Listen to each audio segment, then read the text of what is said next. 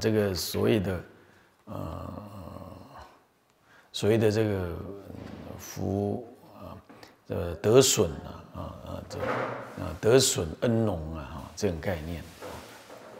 但是我今天也讲了，就是得损恩农没有什么，也不能够都，也不是说要做做做啊比较负面的解释啊，也不是。那接着呢，呃，这个我这是我因为我有看到，说跟大家谈。那我们来谈，我们谈过说这个什么呢？呃，这个界定真相赞，好，为什么是界定真相？其实就是定界定会的意思了哦。好，那接下来就是公文的那个文的那个内容，因为这个公文的话呢，这个啊，如来应化普利群机啊，尊者心慈啊，贤尊后继啊。那么江城月映啊，迦摩罗辑而是而假释幻疑啊，得损恩浓啊，得损。用菩萨道的角度来说，那是真的是很对的哦。我们觉得啊，感念感念帝王，萨帝利宠而荣膺宝座，曹作含东市之恨啊，世系寻声啊，袁盎结西汉之仇啊，西汉之仇啊，那么趁时获报。又是果因无爽啊！立汉唐，到了什么？到了这个晚唐的时候哦，那么这样子十四一代大概三十年了，所以这样号称十四不就三百年吗？是不是这样子啊？所以两三百年之间呢，啊，两三百年，两百两三百年之间，这样子经历这么多，那么呢，他都要来报仇，呃。这种报酬，他在讲这个缘起了哈，隐而隐满昭然呢，隐满昭然就是显现出他那个那个业已经现前了，就是满了，再也再也按耐不住了，溢出来了，显现出来，所以引出这个满相，满相大概还代表什么意思呢？就是啊，我们的果。要在这一次，我们的冤业要在这一次怎么样？已经发展到最终了，需要清算了，这样懂吗？所以呢，隐满昭然，引出这个满而彰显出真正这个久远两百多年前的这样子的冤业呀，要摊起来，大家讲开，看一下怎么还法，这样知道吧？这个哦。我们古德讲说，每到腊月，就要知道宅债主临门，要跟人家算账，压力好大。我们也是，出家人基本上过年的，当然可以说也随俗，但是也很重要，就是说，这就是要跟人家算账的时候。做生意不就年底要清账吗？意思一样，要来算清楚。那么真俗相违啊，持戒律而魔怨玩耳啊。真俗相违是什么意思啊？就是说，真就是万法缘起性空，俗就是于性空中呢有它缘起的意义。它既然有缘起的意义，你不能还不能忘记它是性空啊。那么你呢不你不知道这个道理，结果呢？持戒律而魔怨宛然。什么叫持戒律？我持就是指松弛。为什么松弛啊？啊，皇帝做了一个沉香的椅子给你，这是俗啊，世俗的俗，就是幻化出来的的一个荣耀嘛，对不对？幻化出这个荣耀，你呢？你应该戒律是什么概念？戒律就是离贪嗔痴，叫做戒律。现在呢？哎，你。人家给你这样这个一个一个一个一个这么高的一个庄严的椅子，你心就先动念了。结果皇帝呢，让你踏在肩上走上去，你又增加我执了，动念又我执，那这就是违背戒律的持守这念心，离于名利财色的这种心，你显然起名利心，所以叫持戒律，懂吗？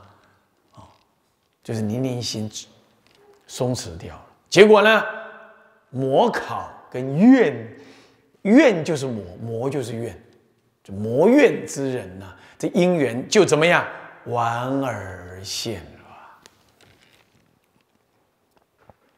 就将现前。诸位啊，生病，我们都要忏悔，就这意思。这魔考来了啊，这样。但是呢，它却也是你修行的主要用动力。所以修道人一定要生病啊！他修生病的时候，我们不能够说哈哈起业障了，哦，你起来就哦就哦哎呢，不是起业障。我在做禅公的侍者的时候，有有有有居士就偷偷问我说：“哎，禅公那么有修行，为什么吃那么多药？”我说：“哎，你有没有搞错啊？他吃药就是他在修行啊，他就是因为越有修行，所以他要接受这些模考啊！模考的时候要如幻的用药啊，药不一定能够医他医得好。”但是那就是他应该吃的药啊！你怎么这种想法？你看世尊就不懂，所以他就会引那个魔怨玩儿。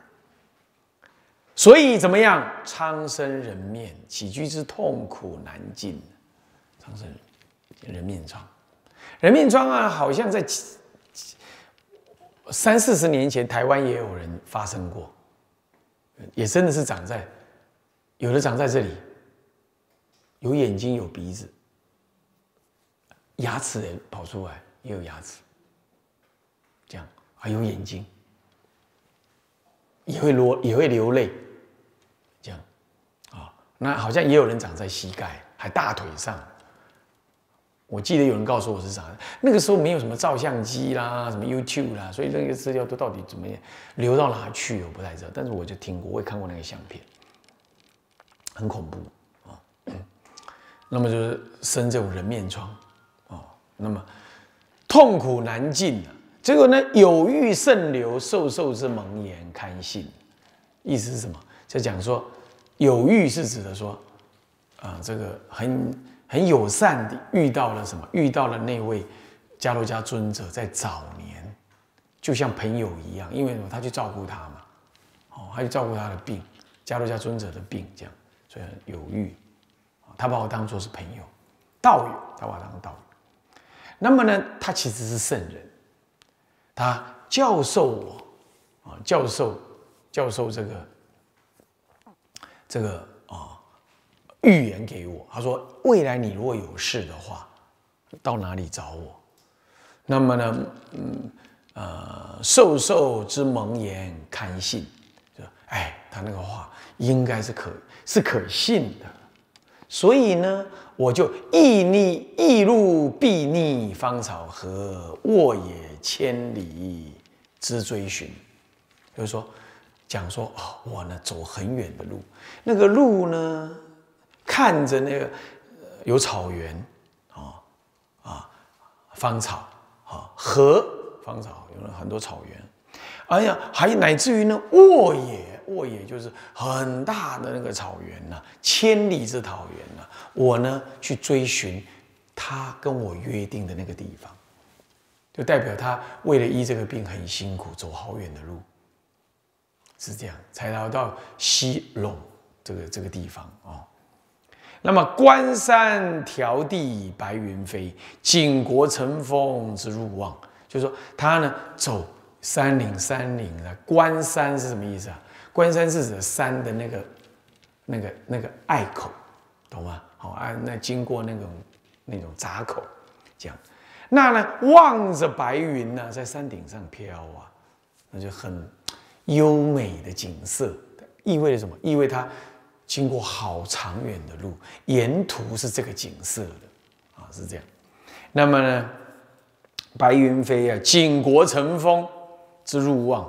乘风进入的什么？进入四川的话，那个四川是一个什么天府之国？它四周有山林围着，所以易守难攻。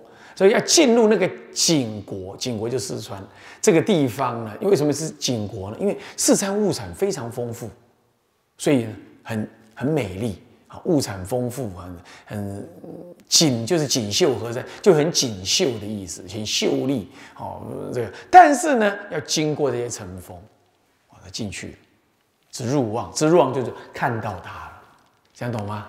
就望入了，进入西陇这个地方，其实我们现在现在意义下讲的四川呢，就是就是蜀国了哈，这样啊，这么遥远啊，沉重劳亲，求生愿达。我是很虔诚的，所以走这么远的路啊，也不会说很辛劳。我是多么的想要把我这个人面疮有机会把它医好啊！求生，愿就达。我我对这个愿是很深刻，所以我这个愿能达，这样懂意思吗？哦，就是沉重劳亲，求生愿达。双松张盖，斜照而阳止啊，愁消九垄啊，凌空而显差泛差。嗯，这是这也是很优美的文字啊，它的文笔非常好啊。双松张盖是那两棵松，不是孤松，那两棵松长得很茂密，所以长上来之后呢，其实又什么样？两棵那个松的那个那个树冠很美啊，张盖。到的时候呢，到了那个地方的时候，已经是傍晚了，斜斜照。那么杨子什么呢？杨子愁消，终于照了到了他说的那个地方，所以呢，我果然有这个地方，我忧愁找不到的想法消除了，也就是心身心放下来了，这样懂？你看那个心情有多么忐忑不安呢？是不是这样子啊？养子愁消，养为什么养子啊？因为圣人我已经知道他讲这个话一定是很有密意的。那我看了这个，果然是他预言中的双松。我养指他的道德，因为他是有道德，想要救我，是不是这样子啊？而我真的今天找到了，哇，心中的愁恼消除，放下了。那么。九垄凌空显繁差，九垄是指那个山呐，好，九个山头，那个垄呢是山山巅，凌空当中呢，哎，就像凌，因为下面有云嘛，刚白云飞有云嘛，啊，云上面呢有翻差，这看起来，这当然是还远远看的时候是看成这样，就像我们万佛寺远远看，现在晚上点灯，你远远看它是浮在半空中的，意思是一样，哦，浮漂浮在那里。凌空显反差，是这样。而凌空啊，九龙凌空啊，显泛差而金光辉耀。你看，所以你看我们的我们的那个塔瓦呀，用日本的熏瓦，然后呢，我们去用德国的安金，就把它安上，所以它金金的尾端是金的，是这样。那其实是瓦哦。瓦，能够安那个金哦！你看，十几已经将近十年了，七八年了。你呃不，十年了，已经已经十年满了。你看都一点颜色都没变哦，是这样，那很好的，那就是金光晃辉煌。有人说佛寺就是树下就可以了，小间的这样子就可以了。修行嘛，要呃要淳朴，对，那是自修。接引众生呢，可以庄重。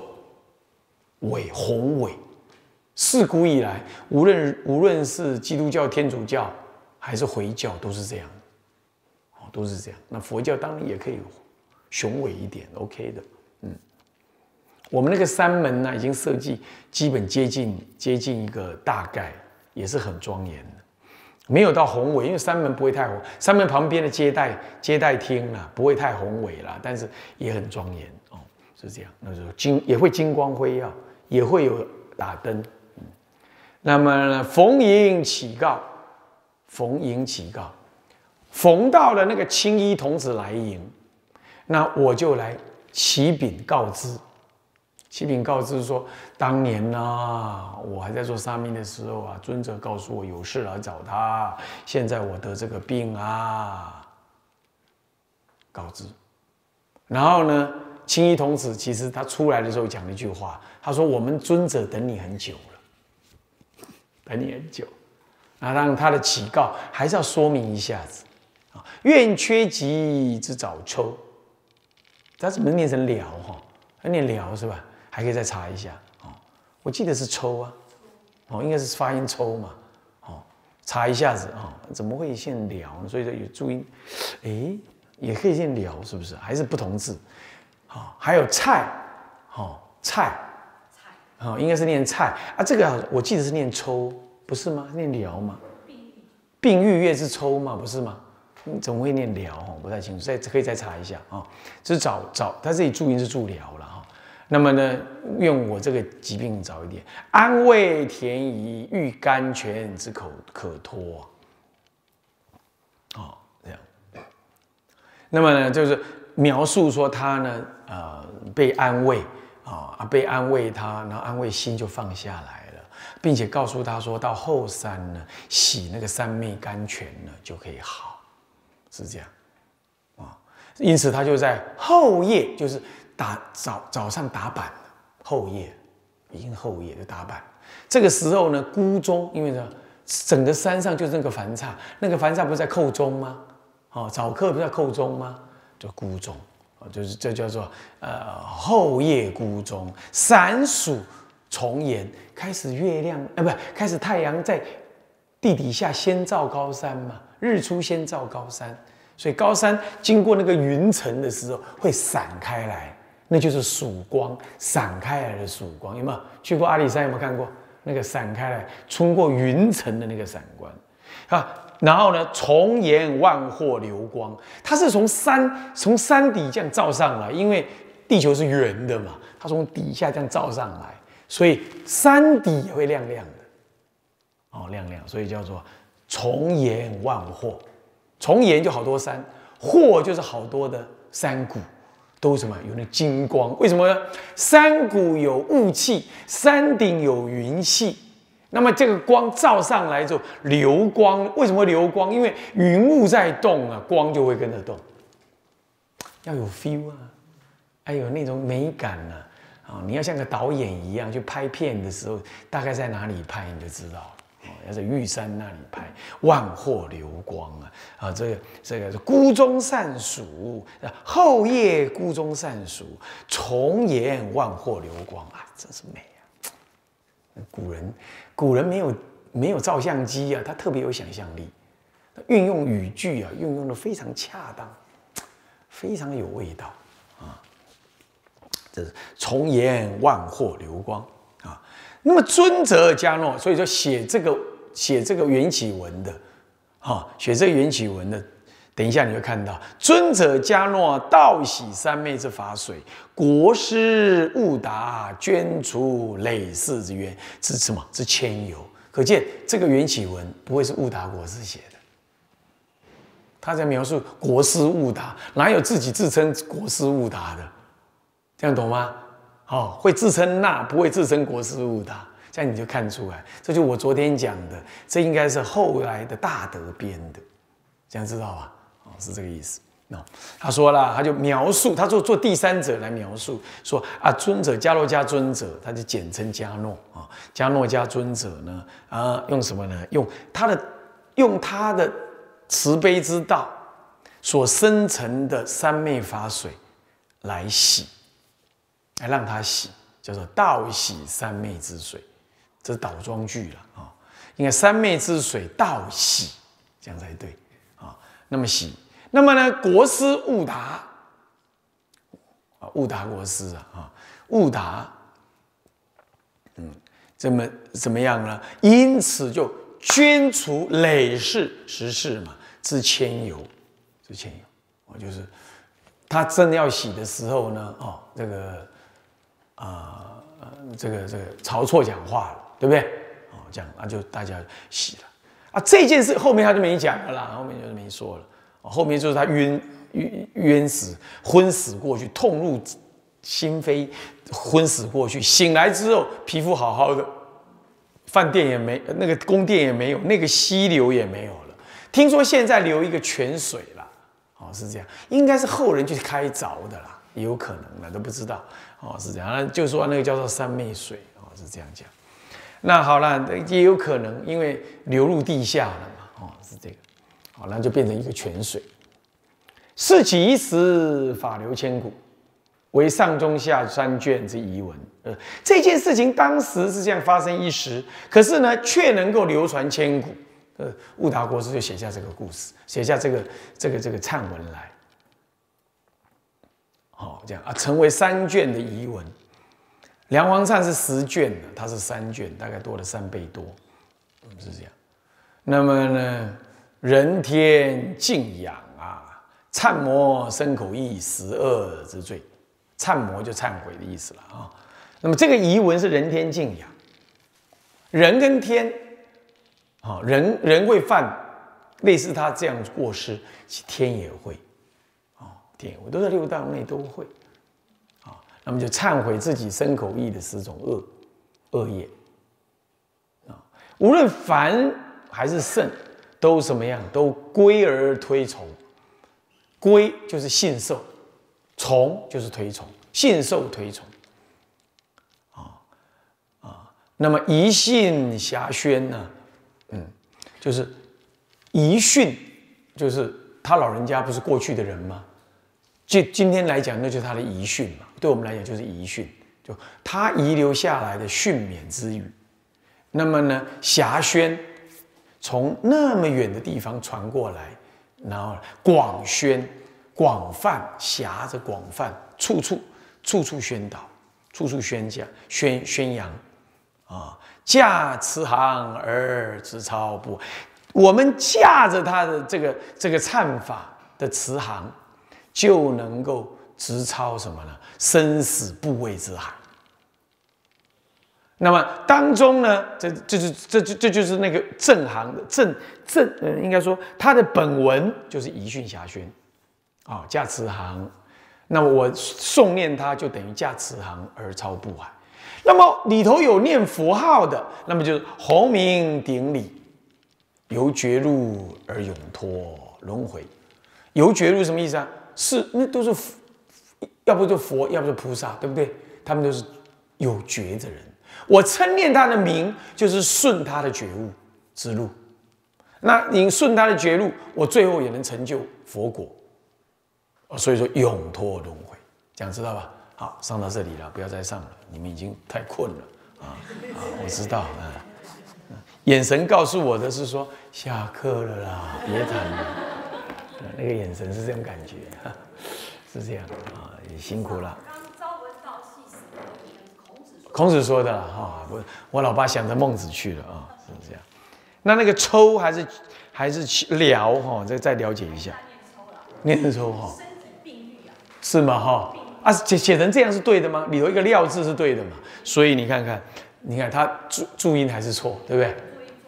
哎，注音错了。所以说，虽然是四华。号称比较正确，但还是有被我抓到一个错的了。你看，是这样哈。好，我们来回向：众生无边誓愿度，众生无边誓愿烦恼无尽誓愿断，烦恼无尽誓愿法门无量誓愿学，法门无量誓愿佛道无上誓愿成，佛道无上誓愿成志归一佛，志归佛当愿众生，当愿众生体解大道，体解大道发无上心。自归依法，当愿众生深入经藏，智慧如海；智归一生，当愿众生同理大众，一切无碍。愿以此功德，庄严佛净土，上报四重恩，下济三途苦。若有见闻者，悉发菩提心，尽此一报身，同生极乐国同生极乐南无阿弥陀佛。南无阿弥陀佛。南无阿弥陀佛。南无阿弥陀佛。